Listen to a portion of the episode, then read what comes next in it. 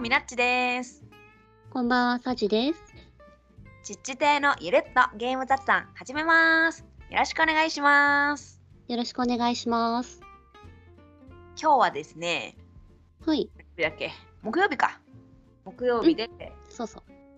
日曜日にこれを配信しようと思ってるんだけど、うん、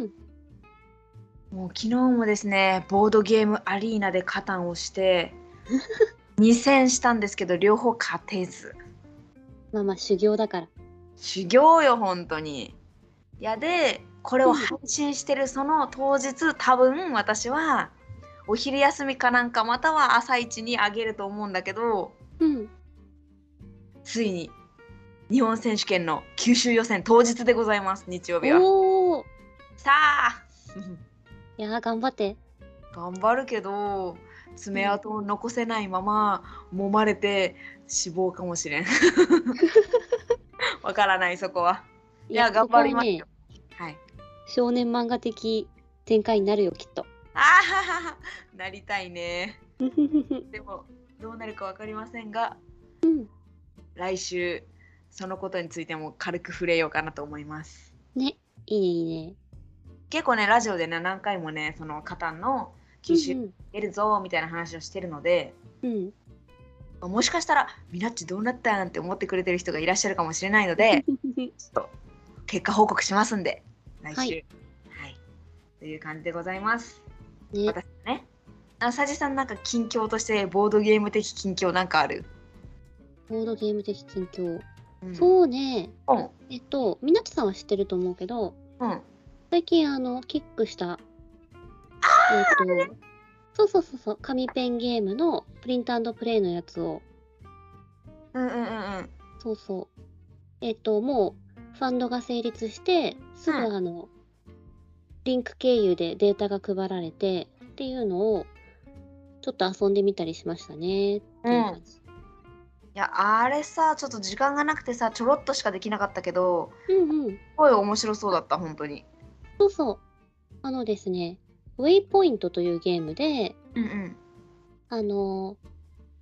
ちょっと気持ちのいい国立公園とかうんちょっと砂漠みたいな渓谷の中を歩いてうんうんハイキングをしていろんなものを発見しようという感じのゲームですね。うんでその辿ったルートを書いていってポイントを集めてみたいな結構コンボ気持ちよさそうだったそうそうそううんなんか得点のシステムとかも良さそうでうんであのなんて言うんでしょうねコンポーネントっていうほどのコンポーネントはないけれど書き込んでいくマップとかもこういう雰囲気があってうんうんでルールも簡単なのでちょっとやっていきたいなと思ってるとこですかね。うんすごいよねさじさんえー和訳してたよねうん、でもルール量少ないからあれ。いやーそっかもう私からすればマジすげーの領域ですよいやいやいやいや。本当にはあそっかうん、簡単なルールだからね。そっかそっかうんいや、でもねそれだけもうさじさんが和訳もしてくれとうしそのルール量もそんなに多くないからまあそうそこううパパッとできそうな感じだよねうん、どっか持って行ってやろうかなと思って。ちょっと爽やかな感じだしね、あの、フレーバーも。わかるわかるなんかさハイキングっぽい感じだからさうん、夏っぽい感じだよねそう、ち今ょっとね。合うそうそう。で、今はその、川がこう流れている国立公園のマップと、うんさっき言ったあの、砂漠みたいなうん渓谷のマップと2種類だけど、うんなんかそのうちアップデートでまたマップ配りますよみたいなこと言ってて。それなんか追加料金かからずないない。えめっちゃ親切だねそう。えー、嬉しすぎるじゃんすごい良心的なプロジェクトだなと思って。そうだねうん、いいねいろんなマップでやりたいもんねそういうのそうそなんかさ紙ペンゲームってさう。うん、じなんていうか自分の好きなところに印はつけられるけど、そのうんうんなんて言ったらいいんかな決められた枠内にこう書いていくイメージじゃんそでもさそのさじさんのさキックしたゲームさ自由度が高いっていうかさう、そうなのよ。うにゃうにゃ書いていけるじゃん、そう、それがね、ちょっと面白い。あの、うんみなちさんが今言ってたみたいに、うん結構あのマス目を埋めていくようなやつが多いのよね紙ペンゲームって。うんうん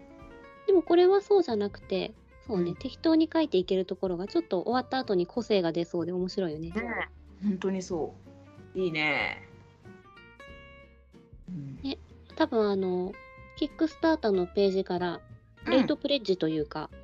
もうあのあファンドが終わった後のうん。あの購入もできると思うので多分、えー、そうなんだ。今からで気にもなる人はぜひうんうん。ウェイクポイント。えっとねウェイポイント、ウェイポイントか。違った。うんねね。はい。っていう感じです。おーい。ほいで、うん、えー、エゴサをしていきますかね。はーいまあ、エゴサっていうのは、ハッシュタグちっち亭のゆるっとゲーム雑談、または、ハッシュタグちっち亭でつぶやいてくださっている、ツイッターの鍵アカじゃないアカウントの方のツイートを勝手に読んじゃおうってやつですね。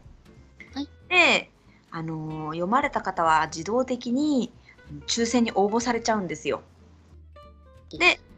8月末に抽選しまして、3名の方に、えー、ちっち亭オリジナル布バッジをプレゼントいたしますので、ぜひ皆さん、ハッシュタグつけてツイートしていただけると嬉しいです。よろしくお願いします。よろしくお願いします。というわけで読んでいきます。はい。太郎さん、ありがとうございます。ありがとうございます。第114回拝聴 BGA でよく遊んでいたのはキューバーズマーシャンダイスインベンターズアルハンブラストーンエイジですね音楽を流しながらプレイできるのもあり、個人的にはキューバーズの曲が好きですとのことですありがとうございますありがとうございます。えちょっと待って音楽を流しながらプレイできるのもありってそうなんしてた初耳です。めちゃくちゃ初耳なんやけど知らキなュいーバーズの曲すごい気になっちゃう。気になるねえマジで初耳そうなんだなんかさ私のさ BGA おかしくてさ普通の音楽すらさ、普通の音楽っていうかさ手番が来たらペロリンみたいになるじゃんうんうんうん。あの音もなんかうまくさつけられなくてさよく勝手に消えちゃってるんだよねなんでかわかんないんだけど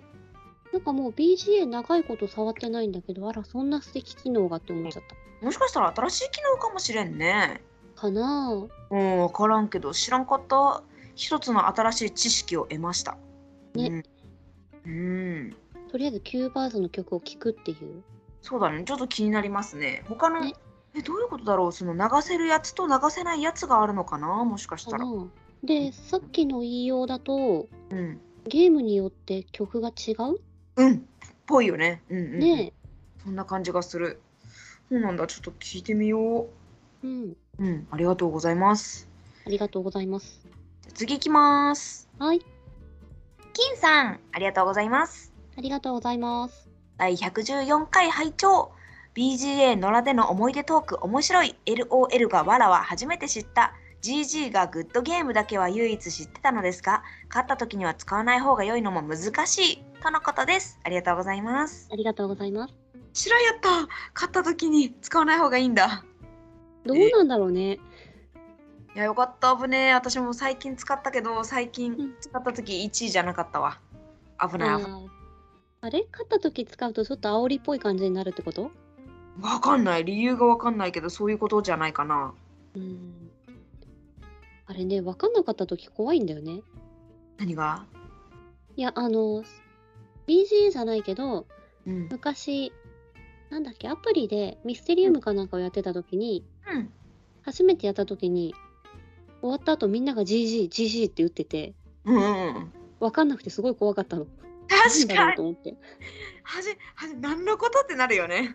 そうそう。うん私もでも何で知ったんだろうないつの間にか気づいたら知ってた私は焦ってググったよ。あ本当あうん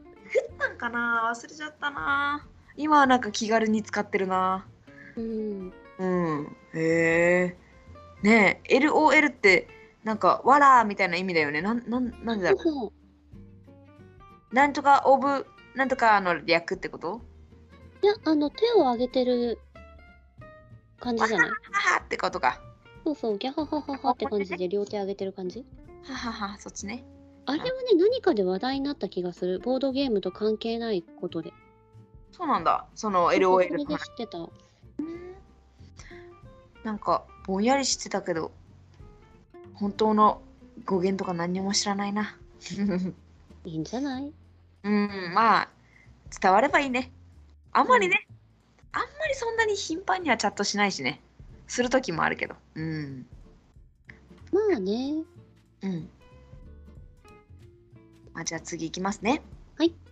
カモさん、ありがとうございます。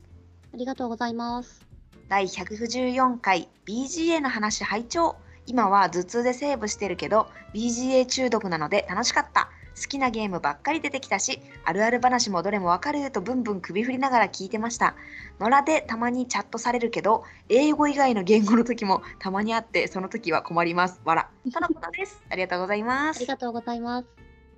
いやでも私もさあったわ一回あのね BGA でラブレターを野良でね十何人宅みたいなのにひょんって入ったんよ、そんなのあるんだ。そうそしたらねフランス人がめちゃくちゃいっぱいおってわかでる。フランス人がフランス語でチャットブワー書きよんよ多分だけど友達同士でやってる宅に紛れ込んだミナッチみたいなうんうんうん。しかもそれが長くて終わらんのよなんかさラブレターって勝利条件忘れたけどさうん、意外と長くてさ7時間ぐらいしそょんな長くかかるっけいやそれがそんな長くかかったんよその時はうーんいたたまれん気持ちになったよなんかこ肩身が狭かったなんかもうそういう宅だとあれだよね手札配られた瞬間に死にたい、あるからだってそういうのあそうなんよね本当に難しいなって思ったよ本当でもわかるうんなんかねさっきのミステリウムのアプリの話してたじゃないうんうんうんであれ確か出してる会社がフランスの会社かなあえーそうなんやうもとんもとあのゲームをうん、うん、だからプレイヤーが結構フランス人が多くてああねうんうんそうでなんか次のゲームまたやるよみたいになった時に、うんフランス語でいいって言われてダメですってフランス語でいいとか言われるんだ。いいわけないだろうみたいなね本当よね。いや、無理無理って感じよね。そうそうなんかねフランス人人口が多かった気がする えーまあでもね、確かにね、そのフランス製のゲーム、フフランス出版のゲームやったらね、まあわからんくはないけど、なんかあれらしい、ね、あのん、うん何あの、じ、じ、なんか人間の性格的な問題で、その、フランスの方って、結構フランスが一番だと思っていらっしゃるみたいで、そういうところはあられるらしいね。なんか知らないけど。うーんそういうノリなのかなだからわかんないけど。そしてねよく喋る人が多い気がするそうなんだ。うん、あの喋ってうん。あのね議論まではいかないけどうん。そういういろんな意見を出して喋るのが好きな人が多い気がするねはいはい。なるほどね。そうそいいじゃんいいじゃん。ういやでもねフランス語では無理よあれはそう。うん。さすがにね。私はもうあれだったもん。あの BGA のうんフランスの人たちの中に入った時はフランス語だ ったよ。絶対多分私紛れちゃったんだよね。もしかしたら仲間が一人入れなかったかもしれない。あーないけど。うん。いやわ誰かんかの席を奪ったんだ奪ったかもしれない。うん。そんな思い出があります。でもねうあんれよね、ラブレターもミステリウムも別に会話が必須なゲームではないから。まあね、だからね、まあ一応 BJ でやってる以上、その操作さえできれば参加できるんだけど、すごいなんか、寂しかった。 昔ね、うん。うディクシットのアプリっていうのがあったんですよ。ーん。そうんう。、で、ディクシットって絶対うん音声がいるじゃない、まあね。うん。そう。で、だからあの、使いたい言語とかを指定できるアプリだったんだけど、はいはい。一回も誰ともマッチしたことないまま終わったね。え、日本語で、英語もやってみたけど、無理だなって思いつつ、うん。なんか使用人口が極端に少なかったみたいで、そうなんだ。そう一回もマッチングしたことないアプリ自体はなんか雰囲気よくできてたけどねうさぎがぴょんぴょんぴょんとあの得点ボードを跳ねていったりするえー、かわいい。可愛いんだけどそうなんや。難しいね、本当そういうなんか特定のゲームのアプリってさ、そのプレイヤー人口問題があるやん。そうそう難しいね。だからね PGA はねうん。比較的そういう面ではいいよねうん、確かに。じゃあ次いきますね。はいしんさん、ありがとうございます。ありがとうございます BGA でもチャットのおしゃべり会拝聴しました。バーコードバトラーはリアルタイムで遊んでいましたが、BGA はあまりしていないのでいろいろと参考になりました。もっぱらアプリのターンベースで隙間時間にやっています。完全情報ゲームでないと相手の手札とか流れとか、えー思い出せないので、テラミスティカとかガイアが中心です。対面でも BGA にもそれぞれの良さがあるので、どちらもどちらの良いところを生かしてボドゲライフを充実させていきたいです。筆跡人狼ルール読んでいただきありがとうございます。面白そうと言っていただいたのもありがたいのですが、みどりさんの筆跡アイデアが良かったのだと思います。みどりさんの筆跡ゲームも、みなっちさんの QR コードゲームも楽しみです。とのことです。ありがとうございます。ありがとうございます実はちょっと触れるのが遅くなっちゃったんだけど、うんしんさんいつも自分にこの父手のそのタイトルを作ってくれくださってるんよ。んあのね今回の私がつけとった、あの父手の本,、うん本当のっていうかタイトルは、うんえっとね BGA で何遊ぶっていうタイトルをつけとったんよ。うんうんけどしんさんがそれを見てこの BGA でもチャットのおしゃべり会みたいな感じで言言ってくださるんよ。ああそうそうそうその内容を読んだ上で内容を聞いた上で作ってくださるというかすこごいれなんかねサブ隊を添削してもらってるそういうことそういうことまあ 赤ペン先生あははははまあ添削っていうよりもなんかこう自分の聞いた感想でまとめてくださってるみたいな感じかな。うんうんうんうん、そうそれをねなんかここ数話してくださってておいいなーって思いながらね見てるおーうんそうそうすごいねキャッチ作ってもらってるんだねそうなキャッチコのピーをキャッチコピー作ってもらってるのありがたいわありがたいうんあーなるほどねやっぱ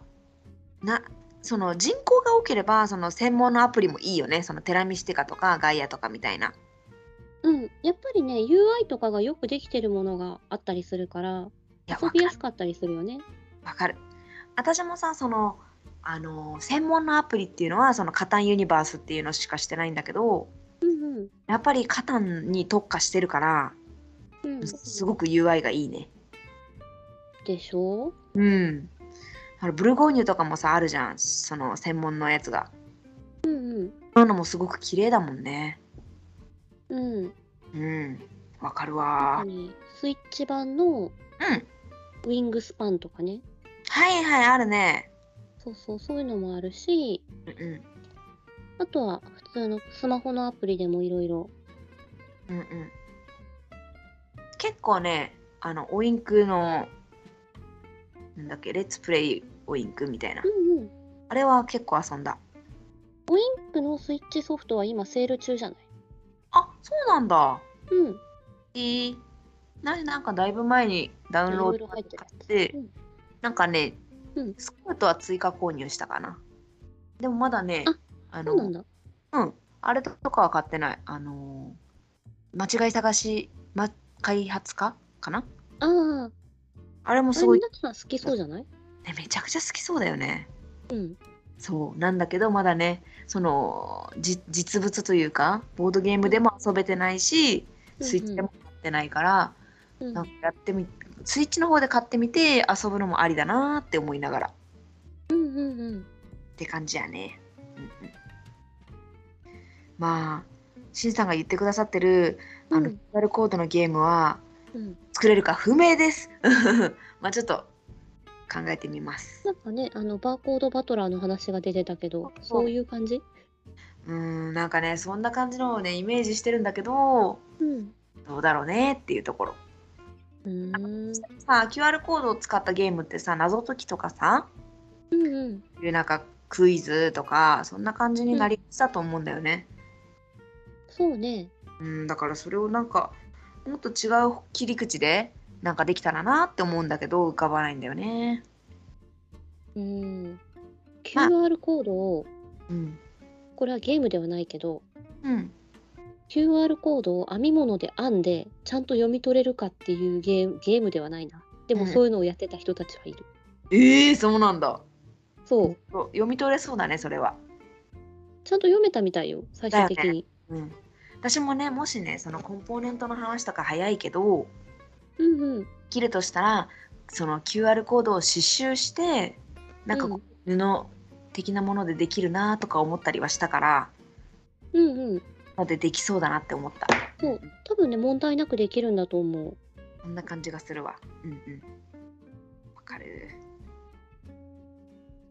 まあでもできるかわかりません、そのゲームの内容 が、うん、難しいゲーム作りってそれもね進展があったらまたそうね進展まれあるのかな、もういろいろね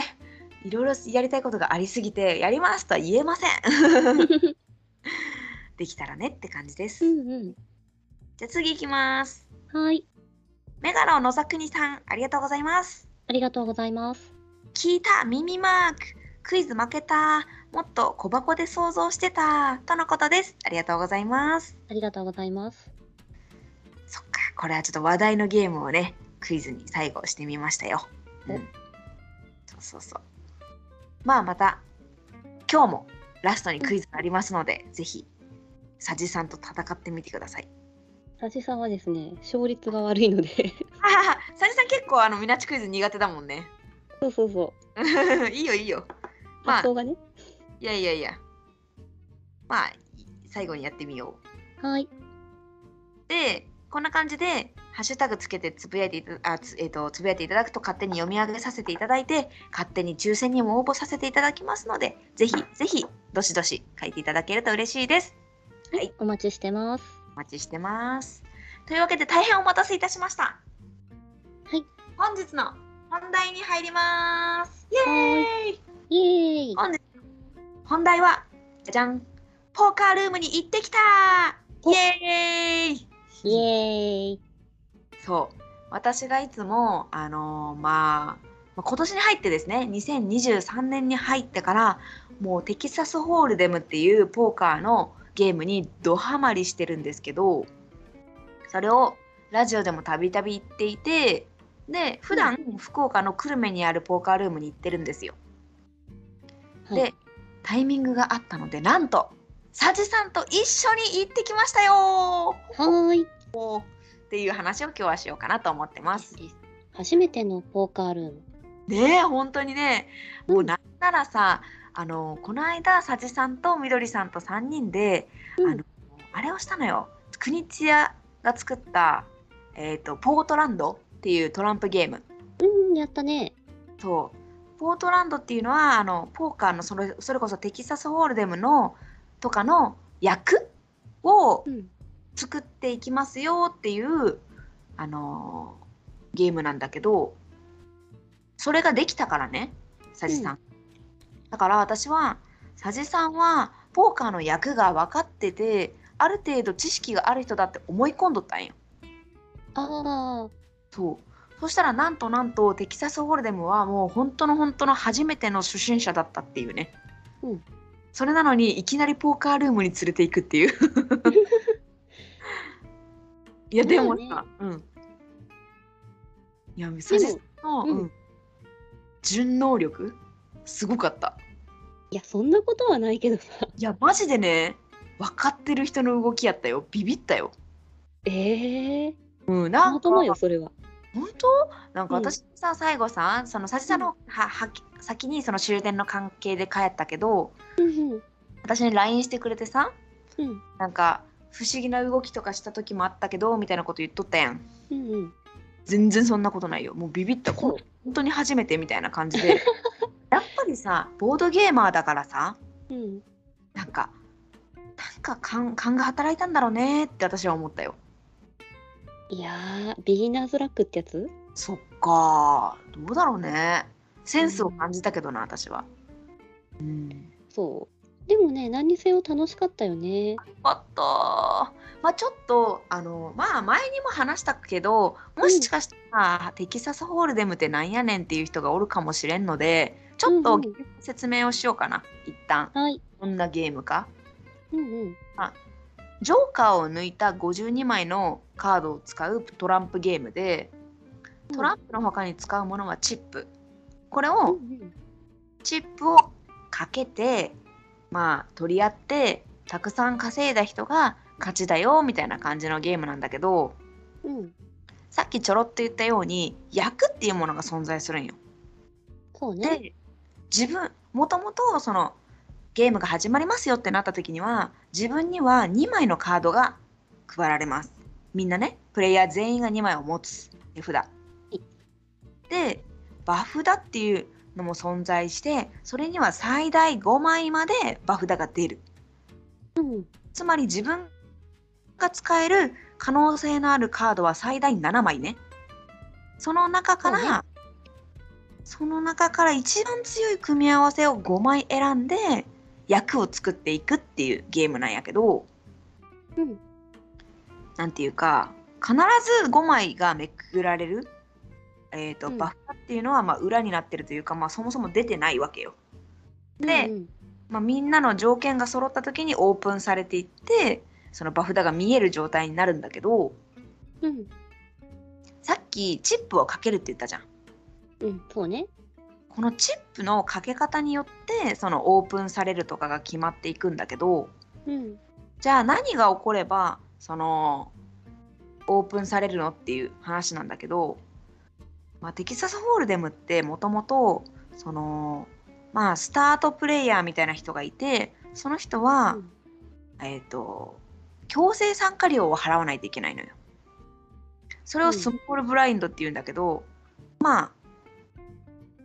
まあ100とします仮に。まあそれはうもんうパルームによって違うんだけど1だったり25だったり100だったりとかなんかいろいろあるんだけど、まあ、とりあえず仮に100としてうんそれがスタピーね。でその次の人がビッグブラインドって言って、えっと、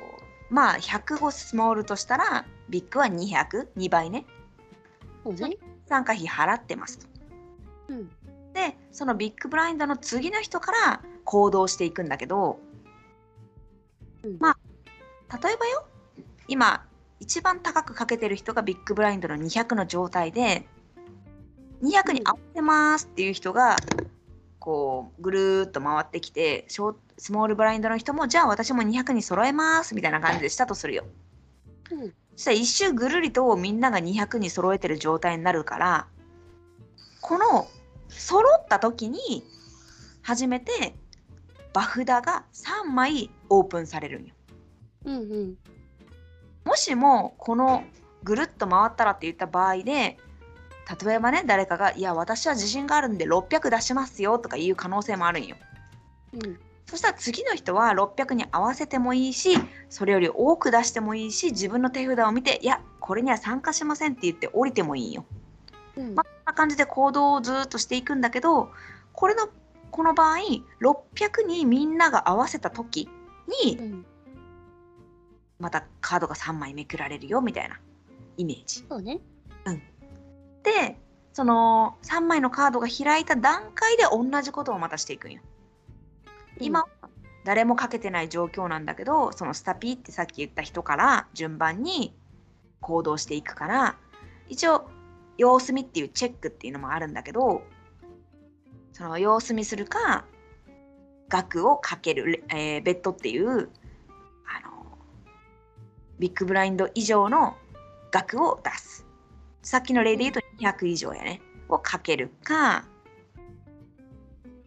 どっちかやね。まあ降りてもいいけど、そこで降りるのはちょっともったいないかな。チェックっていうのができるから、様子見ができるから、うん。まあそういうのを繰り返していて、例えば400出します。自分も400出します。自分も400出します。降ります。みたいな感じで、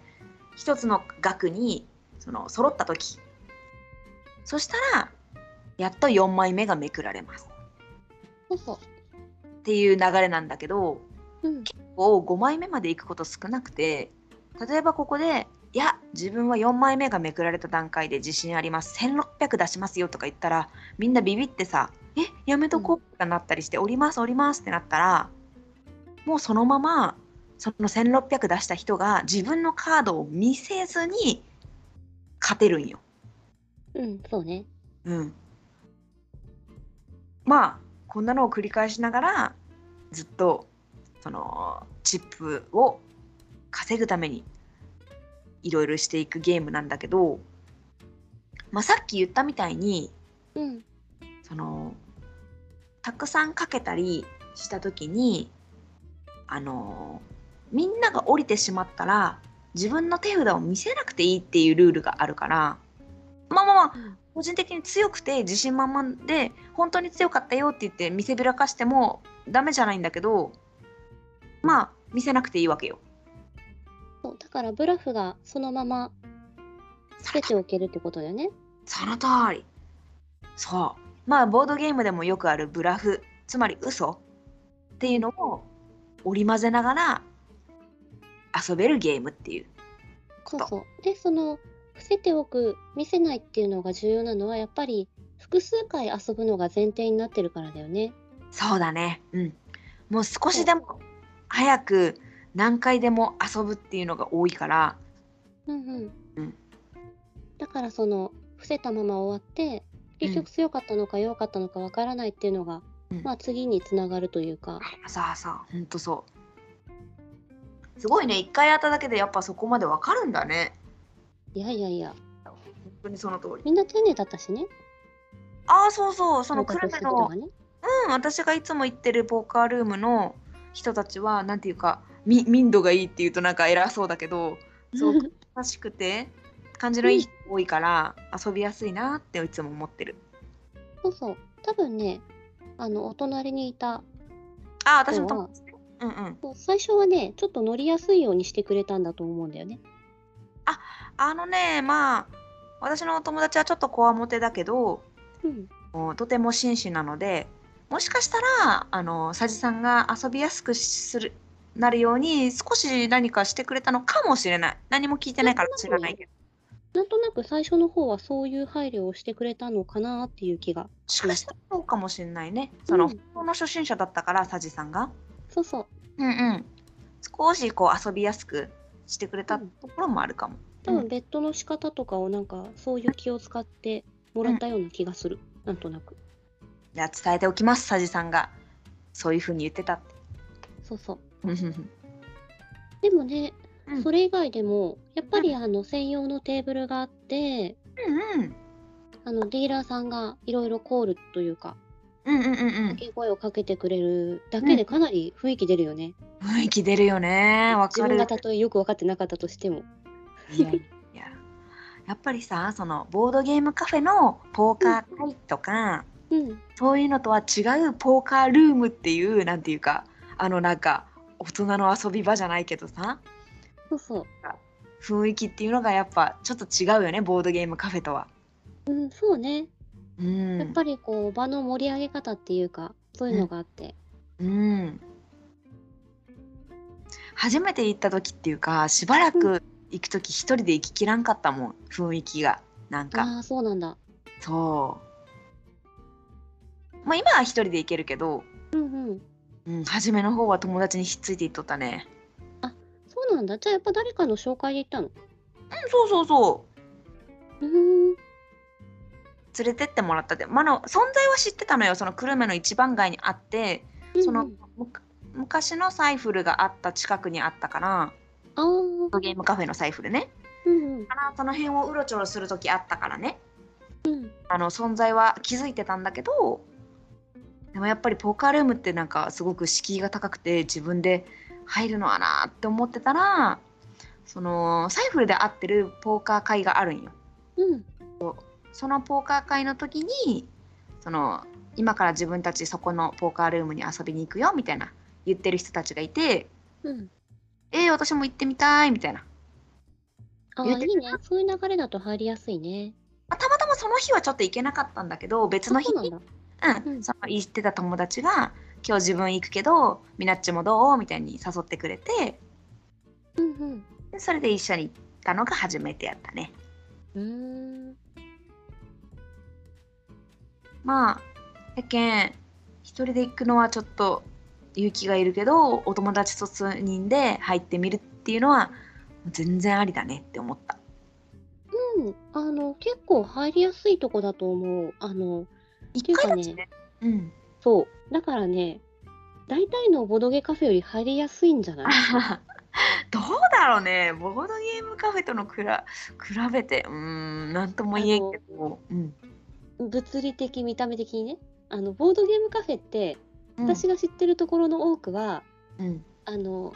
ザ雑居ビルみたいなところあるの上の方にあるじゃないわかるすごくわか る、うんだから、うん、商店街ね1階に入ってるって結構入りやすい方だよね、そうそう。行ったポーカールームは、うん、あの久留米駅から西鉄久留米駅からすぐそばのアーケードの中にあるのでしかも1階だからうんそうそう結構入りやすい感じだなって思った逆にそうだね確かにそうかもうんいやミープルの階段を上るよりもだいぶそうだねエントリーしやすいんじゃないかなそうだね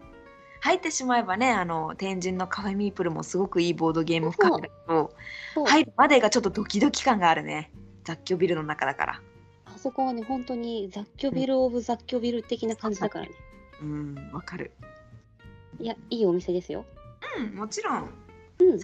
ちなみにさじさんとね初めて出会ったのはねそのミープルよそうあ覚えてる覚えてると思う多分あのね羊のゲームをしました羊が出てくるゲーム私の苦手なやつなんていうタイトルだったかなそれは俺の牧場いやじゃなかった気がするそれはな俺のはペンギンだと思うな。魚のやつ。でもそれ的なシステムのやつだよね。ちまょっっすとぐ行ってどうのこうのみたいな。うんなんかそれをね結構立派なコンポーネントのやつで大箱で羊が出てくるゲームなんだけど、ああみなっちクイズだわこれ まあいいやまあそれをね正解がないみんなチクイズだ。あははははさじさんとあ誰とやったかななんか3人か4人ぐらいでやった気がするんだけどまあいいやそういうね思い出のボードゲームカフェですよ、うんですね。うん。そうそう。まあ、正直、うんうん、まあ、まあ私のね、手前ね、つまらんかったとは言いづらいだろうけど、その初めてう。そうん行ってみて、うん。なんか、どういう感想やったかなって感じ。いや、面白かったよ、すごく。本当よかった。ほんとうで、んあの、なんだっけ。えっ、と、ジェリーでやったやつ。あ、ポートランドそう、ポートランドは、やっぱりこう一人でやってる感じがするじゃないわかる。うん。そう、ポートランドは一人あの、ワンデッキうんうん。トランプをみんな持ってずっとめくっていって、どこでやめるかみたいな感じのそうそうそう。ゲームなんで、うん割とこう一人でやってるのを、うんまあ、3人集まってやってるっていう感じの雰囲気なんだけどテキサスホールでもやっぱりみんなでやってる感じがあるのがいいよね。うん、そうなんよ。しかも1ゲームが短いけんうん、途中で抜けたり途中で入ったりしやすいしうん、うん人数もそのまあ少なければ34人とかからできるし多ければうん9人とかまでできたりするから、うんうん非常に素晴らしいゲームだと思います。 そう ね。であの複数回やることによる戦略みたいのもあるよね。ああそうそうあの人さっきかなりブラフかましてたよねみたいなね。そうそうそうそうなんかさ人を、うん人を見ていく人を読んでいくっていうのもさ複数回遊ぶことによって見えてくるわけじゃんうんうん、そういうのも面白さではあるな。そうそう。で、あの、じっくり考える部分もやっぱりあるし、うん。私はまだそういうのは分からなかったけど、うん。あの、同卓してた人たちは、これは何パーセント確率があってみたいな話をしてたじゃない、うんうんうん。うんうん、そういうふうに考えていくこともできるし、そうそうそう。数字で考えることもできるし、人を読んで、そのうん表情とかだったり、その人の性格だったり、 状況、今ちょっとイラついてるなとか、そういうのを読んでいくっていうのも、なんかあるからどどっちも良いどっちも良いしどっちもできた方がいいしみたいなうん、でももっと気楽に遊んでもいいし、もう軽くも重くも遊べるような感じがしたよね。うんそうなんですよいや本当にドハマりしててなんか無理やりのようにさじさんを連れて行ったけど楽しいって言ってくれたから本当よかったいや楽しかった。よかったああいう専門のところでやるっていうのいいなって思った。そうなんよもうああいうさポーカールームみたいに雰囲気が抜群にいいところに行っちゃうとさうん、なんか家でやるのがなんかしょぼく感じちゃうよ。それはねまた別だからさ。うん、まあね、うん、それはそれでいいのよ。なんかね私がその今年になってから2023年になってからポーカールームとか行きだしたけどそれまではね家とかで結構やってたんよ。 ああなるほどね。そうそう。もう本当になんか立派なチップじゃなくってなんかコインみたいななんていうのしょしょぼいチッププラスチックコインみたいなの使ってうんでなんかトランプも紙のトランプでなんかこう正式なルールとかもあんまりわからないままにうんなんかこう家で4人とか5人とかでまったり遊んでたんよね。うん。それはそれで面白い。いやそれもできるよね。だって極論チップなくてもできるじゃない。紙にあの数字書くだけでも。 まあね、うん、チップあった方が分かりやすいっちゃ分かりやすいけどそのうんできんことはない。うんやっぱり水曜コンポーネントは大事ですよみたいな話で。そうなの。ねうん。なんかね、あのね、ちょっと重みのあるずっしりとしたチップがあるだけで、なんかね、ポーカーやってるぞっていう気持ちになるし、まあ、あとはそのプラスチックトランプとかは、まあ、うん純粋にシャッフルのしやすさの問題なんだけどね。あとはあのあ微妙にこう湾曲させてちらっと見るじゃない自分の手札を。うん、うん、そうだだかねら。紙だとね後つ耐いちゃ久うから性ね、の問題があるよね。うん、そうそう。曲がっちゃったりするしね、紙だと。そうそうそうん。う。でまあチップはねあれ積むのが絵面的にいいよね。そうだねなんかたくさん買ってなんか自分の目の前にチップをいっぱい並べたいっていう人いるもんねそうそう。でそれがねガンガン減っていくんだけどね。あはははは悲しいなんかまあうんほら、お店だからさその、少額チップをたくさん持ってるより例えば1を10枚持ってたら11枚と交換したいじゃんっうんまあね。ていうやつで、うんまあそういうのをなんかこうまあカラーアップっていうらしいんだけどうんそれをやっぱ好まない人もいるんだってなんかその、うんたとえ同じ10でも 10, 10のコイン1枚よりも1のコインを10枚持って自分の前にタワーにしておきたいみたいな 気持ち正直わかるいやわかるわかるしるよねうんあのこまごまかけるときはやっぱりちっちゃいのあるある方うんが便利だからね。そうねうんうんまあそれはまあ人それぞれの性格というか、うんうん。うん、あれだけどね、うんまあわかるなっていうお話うん、物理的にね積み上がってるのはなんか絵面がいいよ ね。そうなんよ気分がいい、うん、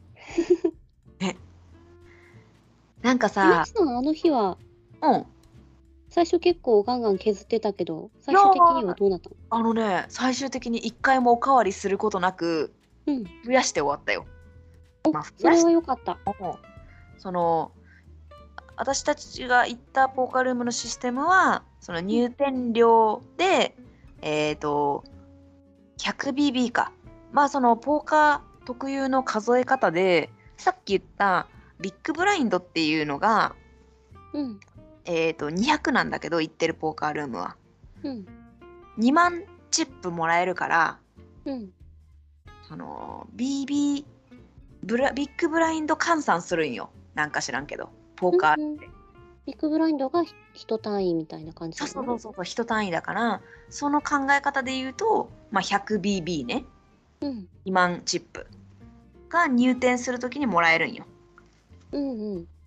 でそれを大事に使いましたっていうお話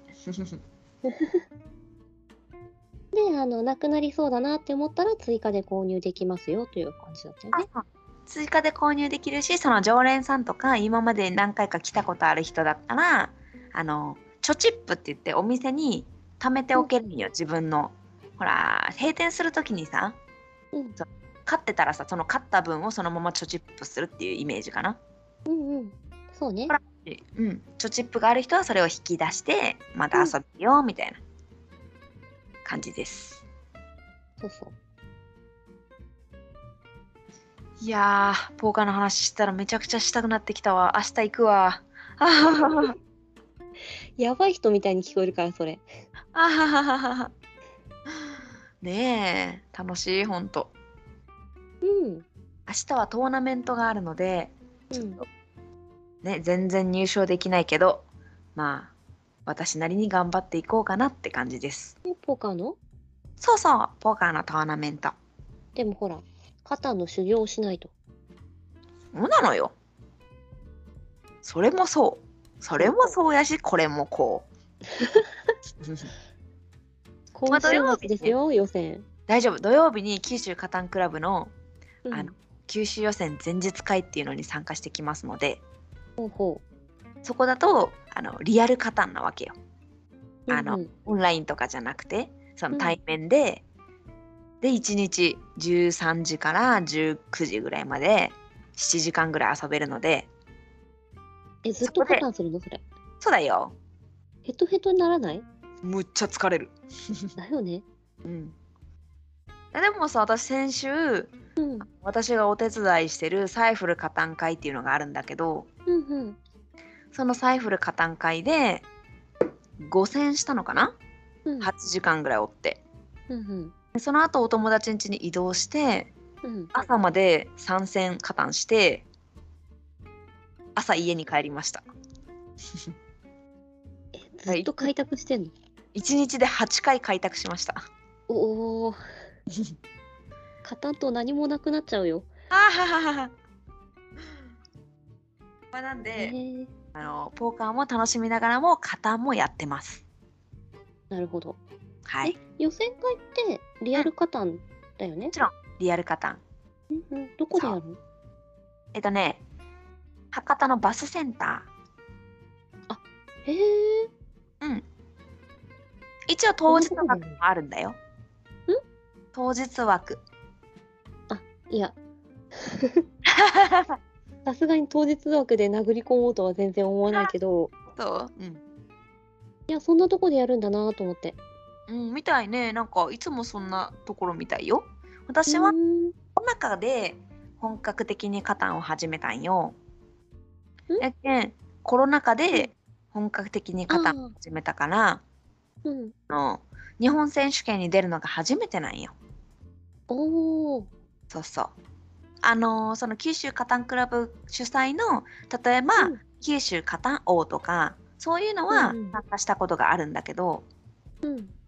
そのなんていうの GP 主催みたいな。うんうやっん。ぱ初なのでドキドキです。いわゆる公式大会というやつよね。そうそうそう。おおー。まねあえ、ここ緊か張らするもし勝ち上がっていった らい実質カタン日本一みたいなやまあ感ねじになるわけですね。なるけどさ、勝てたねの話。まあ頑張ります。ね、ぜひぜひ頑張ってください。はい、ありがとうございます。まあそんな感じでね、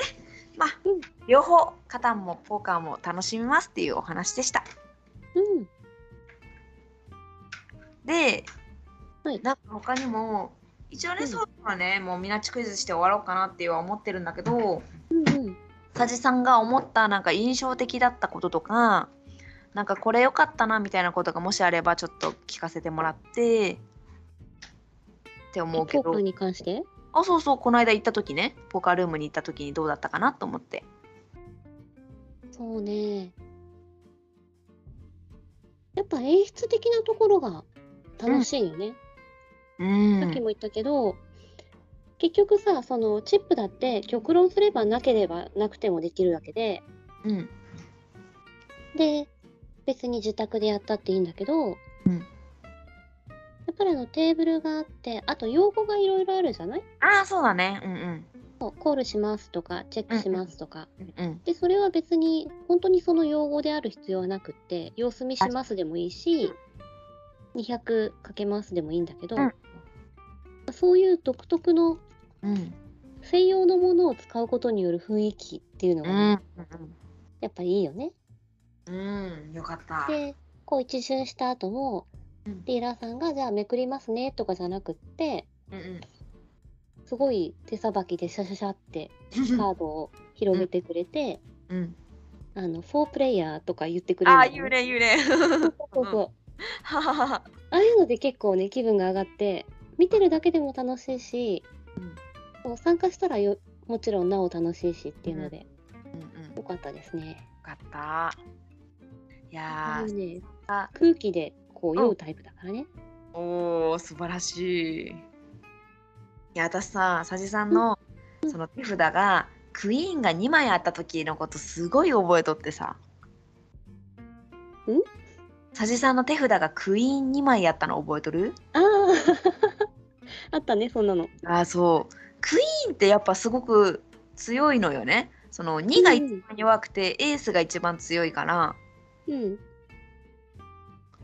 クイーンって上から3番目ぐらいなんよね強さ的にそうね。でさあそういえば役の話してなかったけど、まあ、一番下の役が、まあ、何もないハイカードっていうまあ単純に1枚のカード 2, 枚、うん二番目がツーワンペアっていうかやつなんだけどその7枚のカードの中でワンペアができるとかこういろいろ考えるよりも先に自分の持ってる手札が両方同じですでにワンペアができてるっていう状態ってやっぱ強いわけよ。うんそうだねあ。でそれうん強いハイカードであればあるほどそうそうそうそう強いわけで。より強いそうの中でそのクイーン2枚だった佐治さんの手札の時にうん。いい感じにやってたよねあの時そうね。あの時はなんかバフダもクイーン1枚入ってたからね。スリー最終的に3カードになったはず。うんうんうんうんめちゃ強でねそれで勝ってたよねそうね。うんだかああいうらの要するに手札が良かったっていう話だけどね、それは。そうなんだけど手札が良かったとしても、なんていうかねその最後ショーダウンそのカードを見せるところまで行ったでしょうんうん。あの手札がいいからってバンバンに強いぞ強いぞってかけすぎると相手が乗ってこないんよ。そうね。相手が乗ってきた方がそのカード次のカードをめくるためには同じ額に揃えないかんって言ったやん。うんうん。コールっていうその揃えるっていう行動をしてもらわんと自分がかけて相手が 1, 1, が1コインも1チップも出さずに降りてしまえばその分手に入らないわけよ。そうそう。だから基本的に相手にずーっとついてきてもらった方が、ああそうその通りそう、リターンがいいんだよね。あの通り。でそれをうまくやれてたなって思ってうまって思ったっていう話。たまたまね、たまたま。まあいやいやいやまあまあまあまあ1回目やけんねそのもしかしたらそうなのかもしれんけど私はセンスを感じたよ。うん、そうって思った。うん、ね感じでしそた。ういね、ちょっと盛り上がったしね。や時盛り上がるよすごい盛り上がるわっとね。 おおみたいになったよ。うんほんと。だから基本的に役はうんあれよね、確率的に揃いにくいものほど強くって朝。同じ同士だったら、うんそのカードの2が一番弱くてあエースが一番強いっていう数値比べになりますよっていう話その通りです。ね、もしねこれを聞いてね気になる人がいたらねぜひね私と一緒に行きましょう連れて行きますさらわれるからあははは行くよって まあ今日はねフォーカーの話を十分にさせていただいたんで満足でございます なんかいはいいですかねこんな感じではいじゃあ最後にミナッチクイズをして終わろうと思いますはーいミナッチクイズっていうのは私ミナッチが頭の中でボードゲームを想像しますのでそれを「はいいいえ」で答えられる質問を佐治さんがしてくれてで最終的に「ズバリこれですね」っていうふうに当ててもらうんですけど佐治さんとリスナーさんで戦っていただいてどっちが早いかなっていう勝負でございます。私はもう答えのボードゲーム決めておりますので、どんどん質問してください。はい。えっ、と、まうず、二人用ですかいいえ、2人用ではありません。二人用ではない。でもえっと2人でも遊べる。2人二で人もで。も遊べるのか。はい。はーい。えっ、と、ボードはありますかありません。小箱ですかはい。と、会話は必要ですかうーん、うーん宣言ぐらいかな。会話は不要かな。うん。小箱で、うん、えっ、と、国産ですか、えー、違うんじゃないかな。海外製だと思います。はい。